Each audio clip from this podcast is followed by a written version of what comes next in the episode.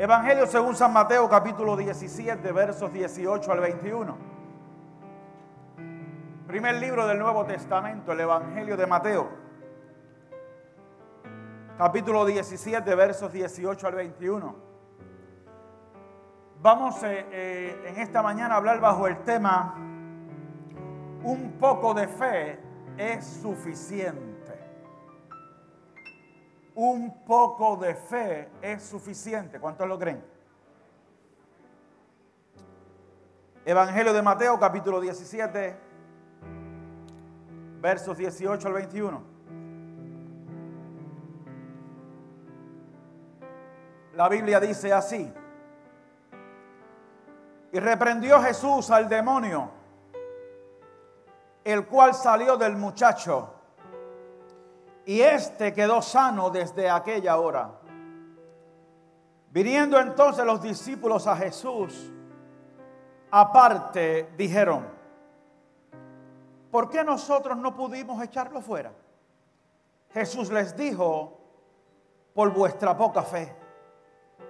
Porque de cierto os digo que si tuvieres fe como un grano de mostaza, Diréis a este monte, pásate de aquí allá y se pasará. Y nada os será imposible. Y nada os será imposible. Pero este género no sale sino con oración y ayuno. Levante su mano al cielo. Padre Santo, Padre bueno ante tu presencia estamos, implorando, Señor, tu dirección. Tú me has dado esta palabra y me has dicho que la comunique a mis hermanos. Me presento, Señor, ante ti con mucho temor y reverencia, en dependencia absoluta de ti, para que tu palabra corra libremente por cada corazón libremente por cada vida. Que los ríos de agua viva fluyan poderosamente en cada corazón. Que tú hables a nuestras mentes. Que tú hables a nuestras almas. Y que tu Espíritu Santo se haga cargo de todo lo que en este día vamos a hablar. La gloria va a ser tuya porque solo tú la mereces. Amén, Señor, amén. Con mucha reverencia tomamos asiento.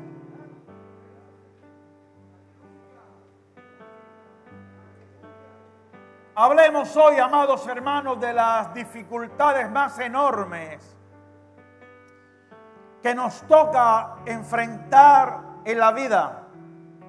Hay diferentes clases de dificultades. Hay algunas más simples y más fáciles de resolver. Y hay algunas que se constituyen en dificultades enormes que muchas veces no están en nuestras posibilidades, ni, ni tampoco en las posibilidades de mis hermanos, poderlas poderla resolver o ayudarme a resolverlas. A veces esa dificultad es tan enorme que nos sentimos sin los recursos para lograrlo, para enfrentarla y para resolverla.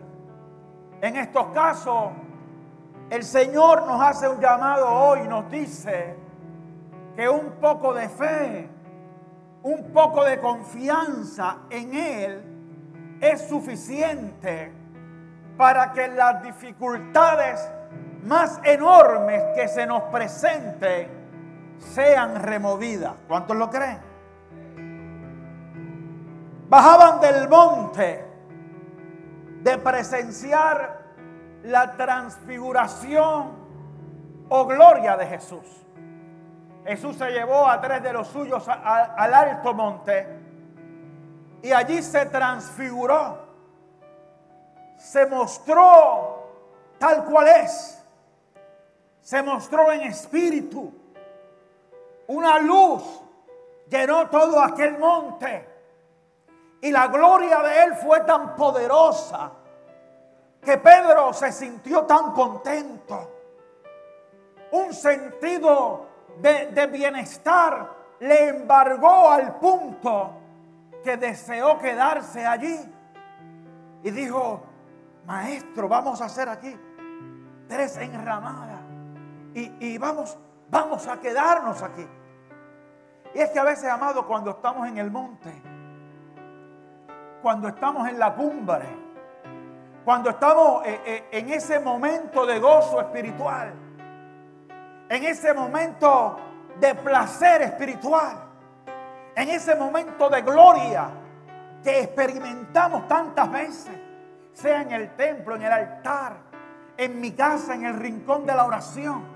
No quisiéramos salir de allí, quisiéramos seguir disfrutando ese momento porque es que se siente tan bueno, se siente tan bonito estar en la presencia del Dios Todopoderoso. Que no me extraña que Pedro dijera, vamos a quedarnos aquí. Pero esa no es la realidad. Lo cierto es que tuvieron que bajar del monte y tuvieron que enfrentarse nuevamente a la realidad. Eso es como cuando salimos de ese culto glorioso en que el Espíritu Santo se movió, eh, eh, en que sentimos su gloria de una manera tan especial, en que nos derramamos en lágrimas delante de Él y la palabra tocó nuestros corazones y nos sentimos libres para adorarlo. Amado, es algo tan lindo, tan bueno, tan precioso, pero de momento se acaba el culto y tenemos que salir por esa puerta y tenemos que decir, estamos de vuelta a la realidad.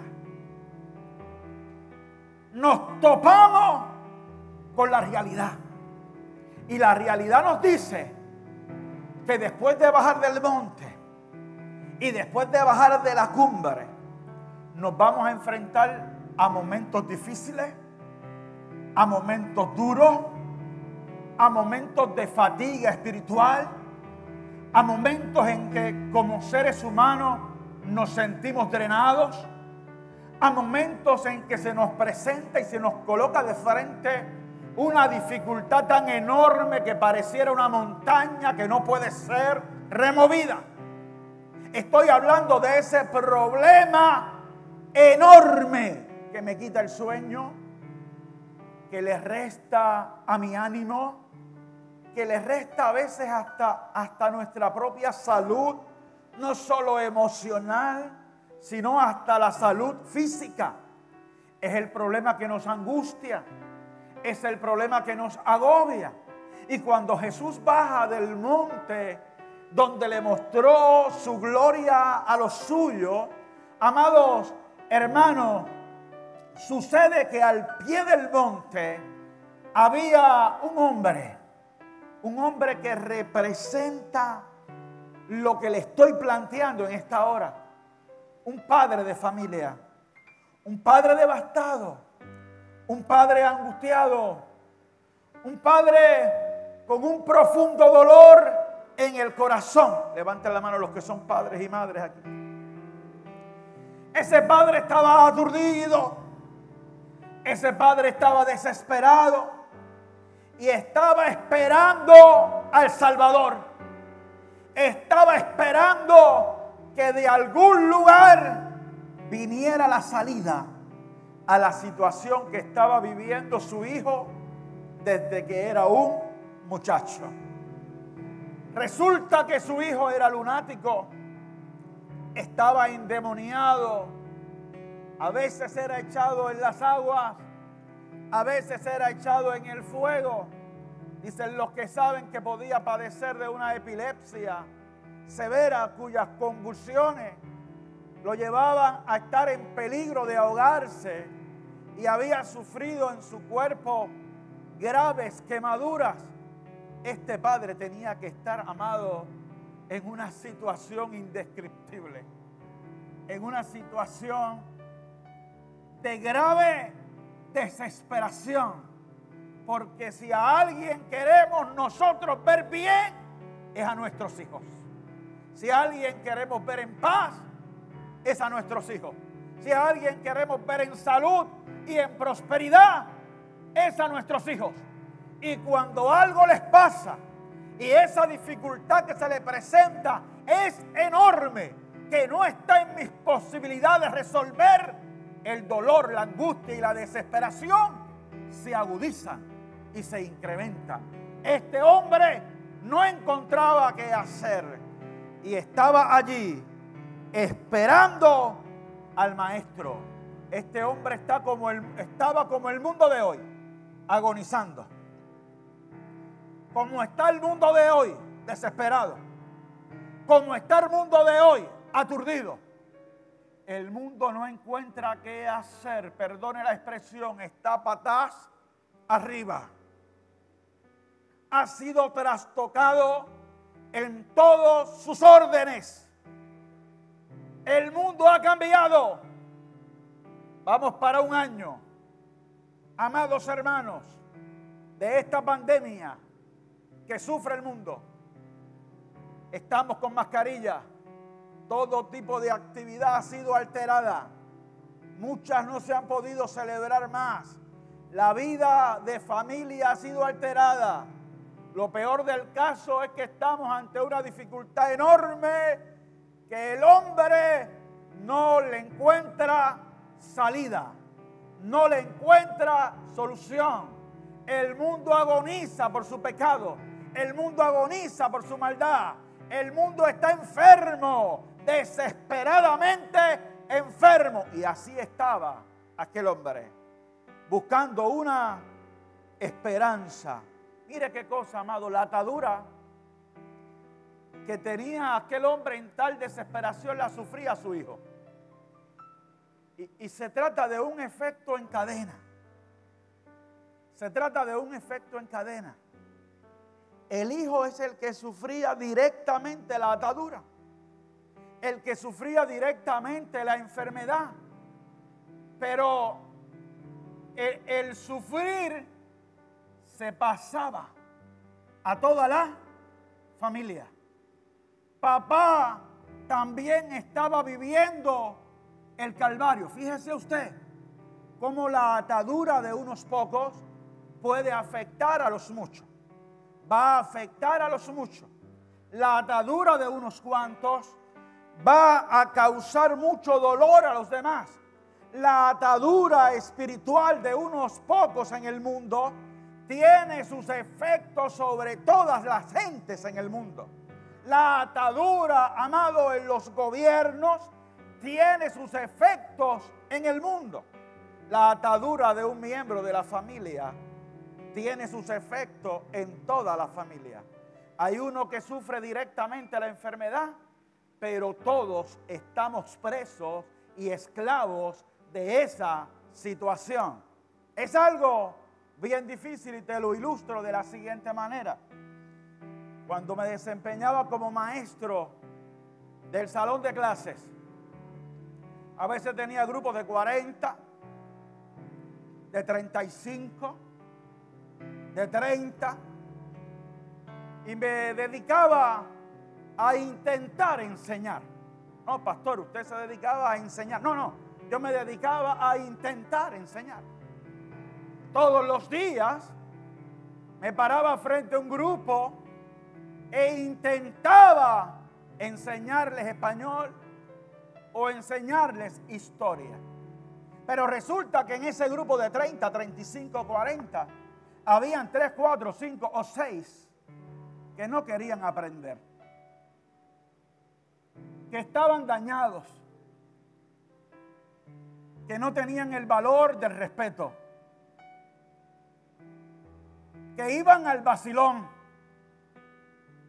La mayoría quizás quería aprender, pero había un grupito que estaba atado, que no tenía la formación necesaria, que en su casa no aprendieron el respeto que tenían que aprender. Y esos dos o tres afectaban que los demás fueran bendecidos con la enseñanza. ¿Hay maestros aquí? ¿Hay maestros aquí?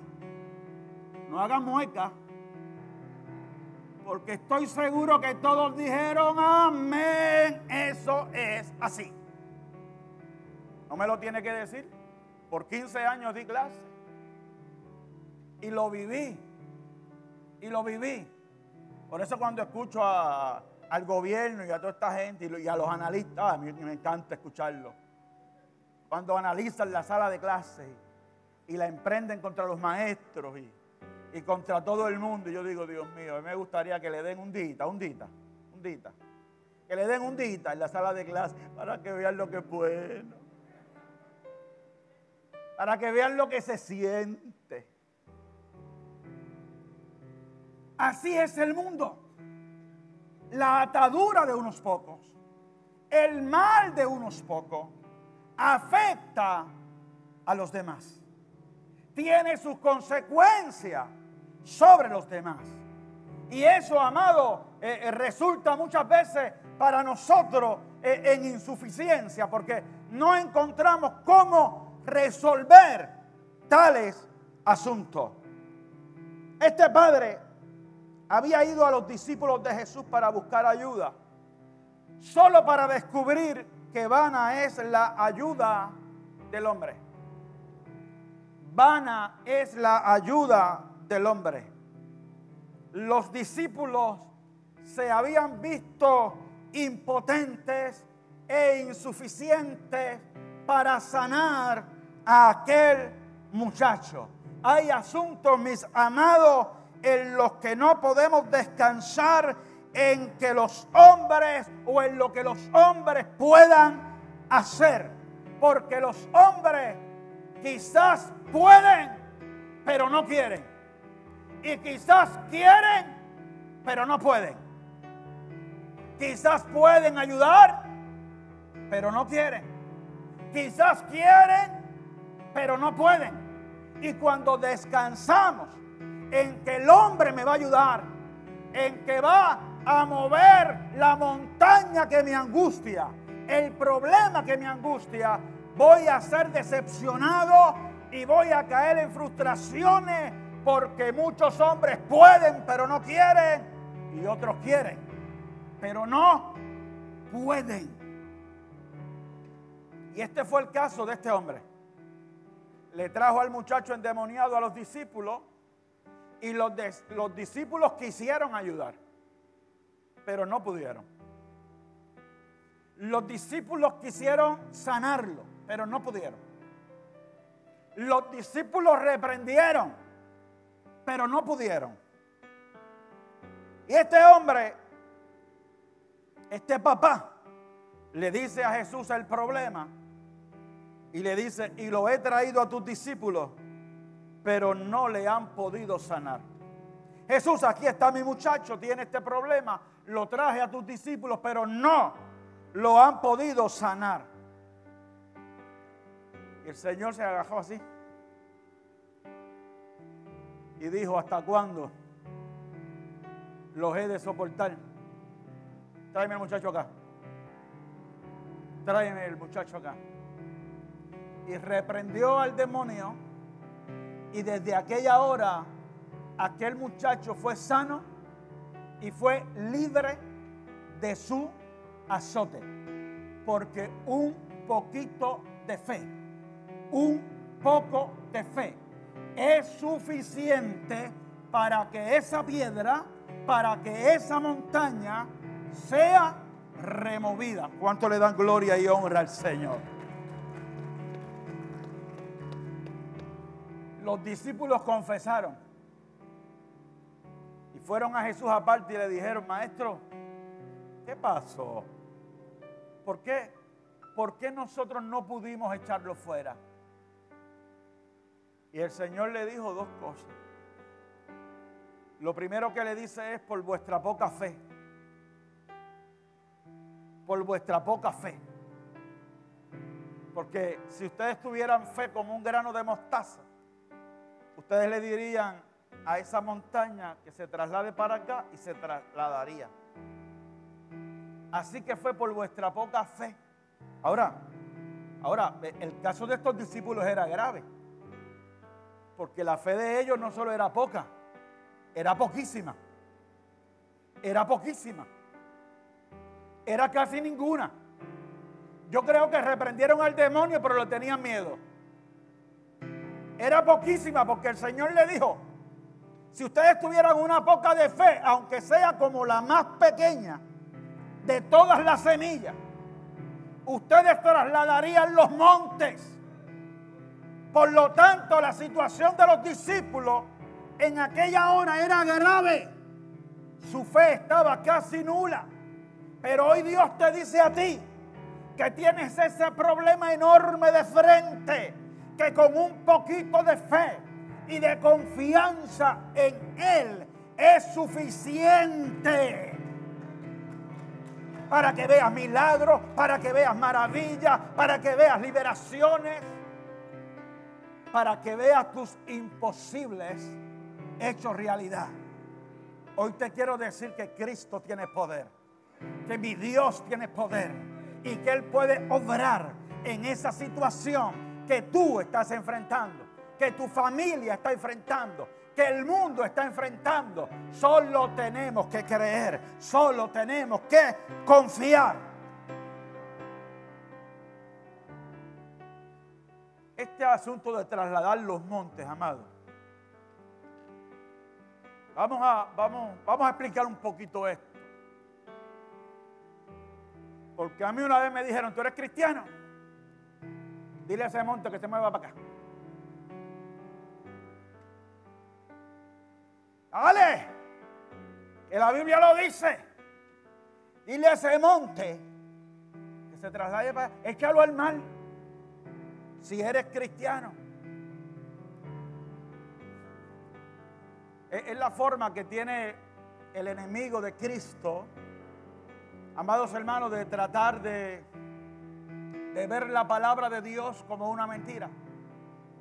Pero la enseñanza de Jesús está clara. Hubo unos discípulos que no pudieron sacar un demonio. Y le preguntan por qué no pudimos. Porque por vuestra poca fe. Porque tienen poca fe. Si tuvieran un poquito, ustedes serían capaces de tomar los problemas más grandes, los problemas más imposibles podrían ser removidos. Jesús utilizó, amados hermanos, e, esa ilustración de trasladar los montes. Puede hacerlo literalmente. No solo puede, lo ha hecho. No solo puede, lo ha hecho. Porque hay montañas que existían que ya no existen, ¿sí o no? Y las que faltan. Y las que faltan. Literalmente podría hacerlo. Pero la fe, amado, no es un asunto de un capricho personal. Satanás se le presentó a Jesús y le dijo, tírate por ese risco.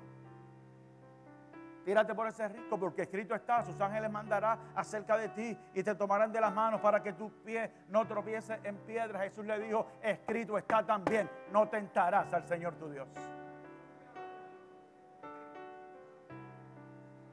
No tentarás al Señor tu Dios. Yo vi una escena patética que siempre la traigo cuando hablo de este tema. Sé que él ha hablado aquí, la repito de nuevo. Pero yo vi a este señor Ubalenda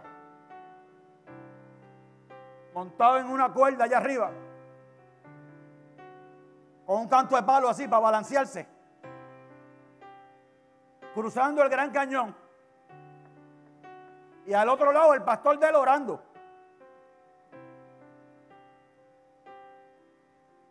Ah, no, no vengamos a tentar a Dios con caprichos nuestros. Eso no es fe, eso es presunción. El Señor lo que nos está diciendo, que a los que confiamos en Él, que a los que creemos en Él, que a los que servimos a Él, que a los que tenemos un poquito de fe, aunque sea como un grano de mostaza, los problemas más enormes que se nos presenten pueden ser removidos milagrosamente porque Él tiene poder para hacerlo. Y nada os será imposible. Y el Señor le dijo, por vuestra poca fe, y le dijo un asuntito más. En este caso particular de este género, este no sale sin que medie la oración y el ayuno. Si quieres ayudar en esto, si quieres que se obre liberación en alguien, tiene que mediar la oración y tiene que mediar el ayuno. Por eso los ministros de Dios, los servidores, hombres y mujeres de Dios, que nos dedicamos al servicio a Él, tenemos que practicar la oración y tenemos que practicar el ayuno. Y cuando nos enfrentemos a situaciones, amados, donde hace falta liberación o donde hace falta sanidad, con un poco de fe será suficiente para ver el milagro que nosotros necesitamos. En este caso los discípulos querían ayudar, pero no pudieron. Pero no pudieron. Hay otro caso, hay otro caso, en que también quisieron, pero no pudieron. Y es que el Señor le estaba dando una clase a una multitud. Le estaba predicando a una multitud. Y se hacía tarde. Se hacía tarde. Y los discípulos van donde el Señor y le dicen, vamos a darle un break para que vayan a las aldeas y, coman y descansen un poco. Porque, porque hace hambre. Los discípulos parece que sintieron hambre. Dijeron, tienen que estar todos estos igual. Y fueron donde el Señor, vamos a despedirlo, despídelo. Para que vayan y coman. Y el Señor los sorprende diciéndole, darle vosotros de comer. Denle ustedes de comer. Nosotros. Denle de comer. Ellos miraron la multitud. Nosotros, maestro, lo que tenemos ahí son. ¿Cómo es? Cinco pesos y dos panes. O dos panes y cinco pesos. ¿Cómo es? Esto es lo que tenemos, no tenemos nada más. A menos que vayamos nosotros mismos a comprar para toda esta multitud. En otras palabras, estaban diciendo, tampoco tenemos para comprar para todo el mundo. Querían ayudar, Querían, pero no tenían los recursos. Óyemelo bien. Hay gente que te puede querer ayudar, pero no tiene los recursos. A veces la misma iglesia te quisiera ayudar, pero no tiene los recursos. A veces tu familia te quisiera ayudar, pero no tiene los recursos. A veces quisiera resolver el problema, pero no tenemos los recursos. Usted no sabe las veces, amado, que yo me he sentado frente a alguien en la oficina que me está explicando su problema. Y vienen donde mí a ver qué el pastor le puede decir o qué el pastor puede hacer para ayudarlo. Y yo mientras escucho la magnitud del problema, estoy acá orando por dentro y diciendo, Señor, ¿cómo lo ayudo? ¿Cómo lo ayudo? Porque me veo sin los recursos. Que por más que quiera, hacer algo, no puedo. Y eso le pasó a los discípulos. Denle ustedes de comer. ¿De dónde? ¿De dónde? Pero le dieron de comer. Pudieron darle. ¿Sabe por qué? Porque obedecieron la siguiente orden. El Señor les dijo, siéntelo en grupos de 50. Y la multitud eran cinco mil hombres, sin contar mujeres y niños. Siéntelo en grupos de 50. Y el Señor tomó aquellos panes y aquellos pececillos y los bendijo. Y comenzaron a picar y a servir. A picar y a servir. A picar y a servir. A picar y a servir. Comieron todos se saciaron y sobraron 12 cestas. Porque lo que es imposible para nosotros es posible para Dios. ¿Qué tuvieron que tener los discípulos? Un poco de fe. Un poco de fe. Y cuando el maestro le dijo, organícenlo. Organícenlo. Ellos no le dijeron, ¿para qué? Si es que no hay. Organícenlo. Siéntelo en grupos de 50. A veces lo más que podemos hacer es preparar el ambiente. Es preparar la condición. Es, tener, formar o establecer las condiciones necesarias para que el milagro de Dios se dé en la vida de la gente. ¿Cuánto le dan gloria y honra al Señor? Hay veces que los hombres quieren pero no pueden. Pero hay veces que pueden y no quieren ayudarme. Pueden y no quieren. Jesús lo ilustró y es el único caso que voy a presentar. Cuando estaba hablando de quién era verdaderamente el prójimo. Y le hace la historia de aquel hombre que fue golpeado y que fue dejado allí en la carretera en la calle. Y dice Lucas 10, 31 y 32. Y aconteció que descendió un sacerdote por aquel camino y viéndole pasó de largo. Asimismo un levita, llegando cerca de aquel lugar y viéndole, pasó de largo. Estos podían, pero no quisieron.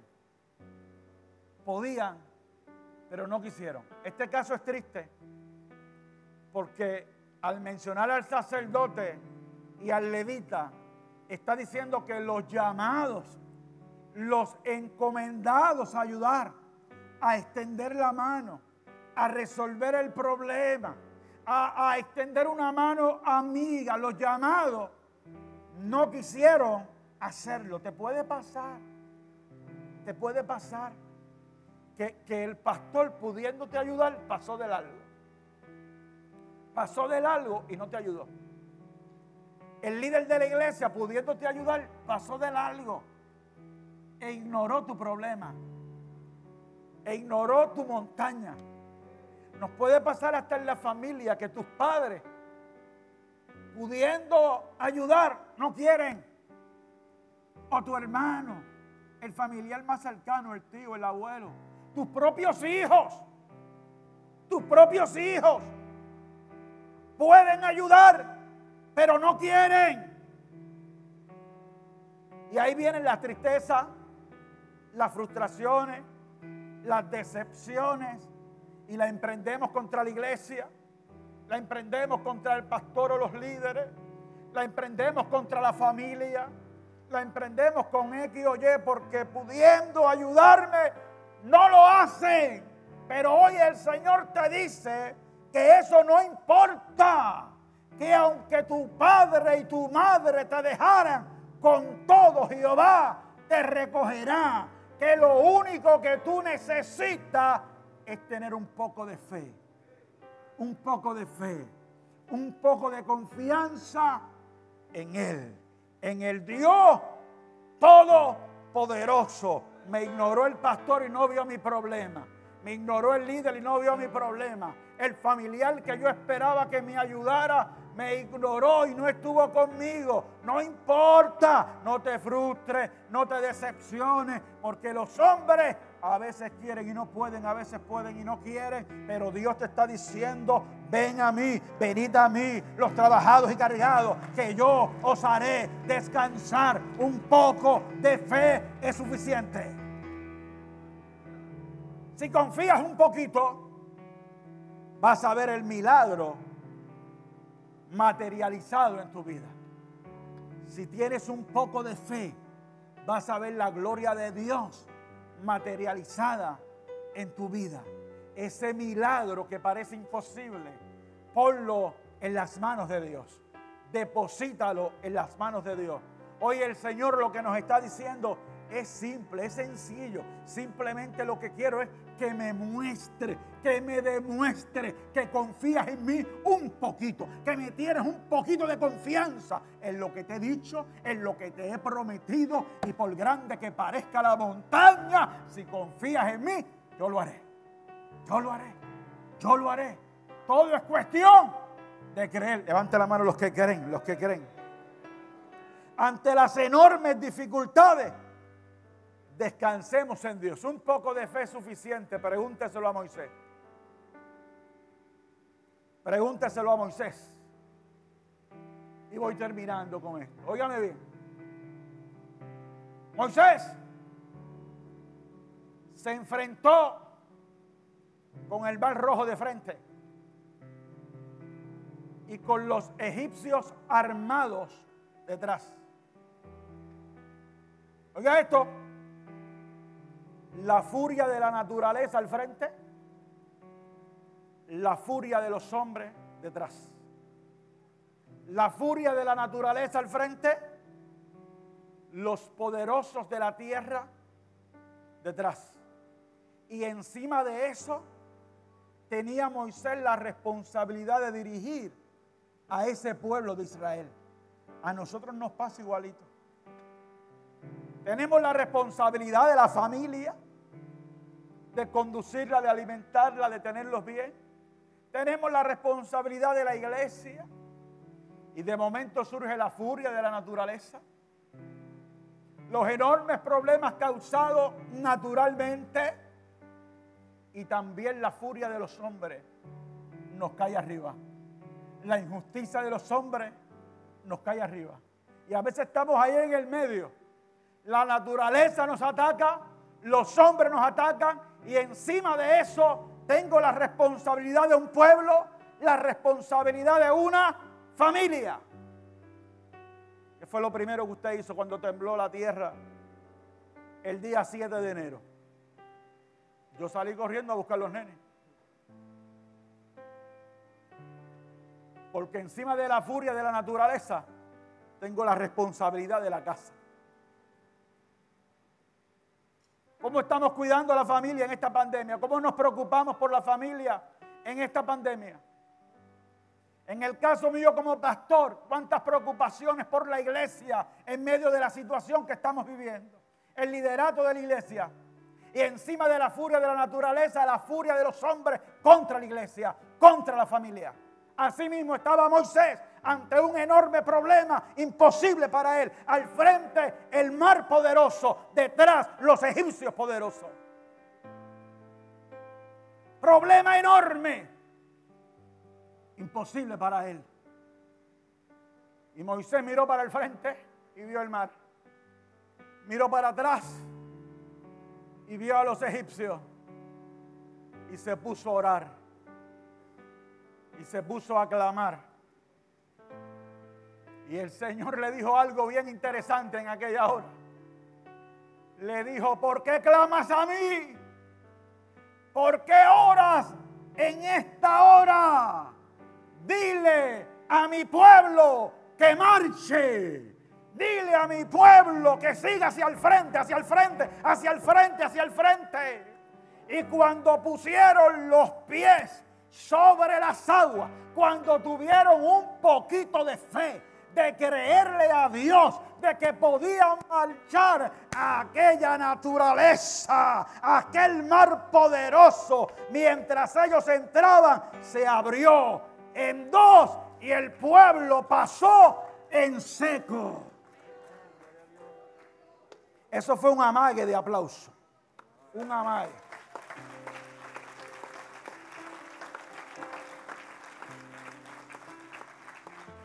Pero mira qué interesante. Algunos dicen que esos son cuentos. Esos son cuentos. Esos son cuentos de los libritos de Israel. Lo que no son cuentos es lo siguiente. Dios les removió los dos problemas en el mismo momento. Pasaron en seco y cuando los egipcios intentaron hacer lo mismo,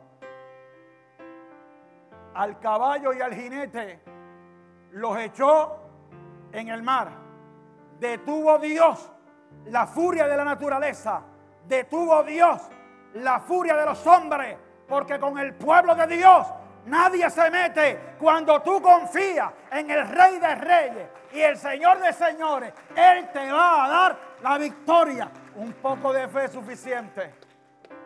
Pastor, eso es un cuentito, usted se cree esas cosas. Bueno, bueno, la National Geographic es una revista profesional de una reputación como pocas en el mundo. Ha hecho muchos, pero muchos reportajes donde por casualidad en ese mismo mar, en ese mismo mar del relato bíblico, de casualidad, ahí han encontrado carruajes de los egipcios, armas egipcias comprobado, extraída.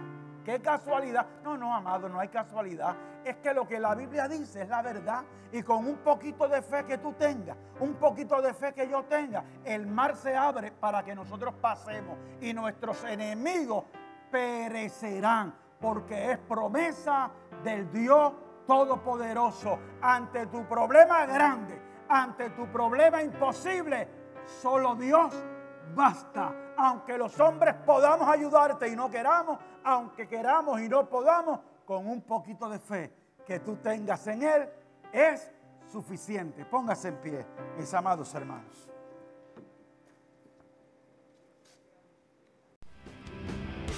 Esperamos que esta transmisión haya sido de bendición para tu vida.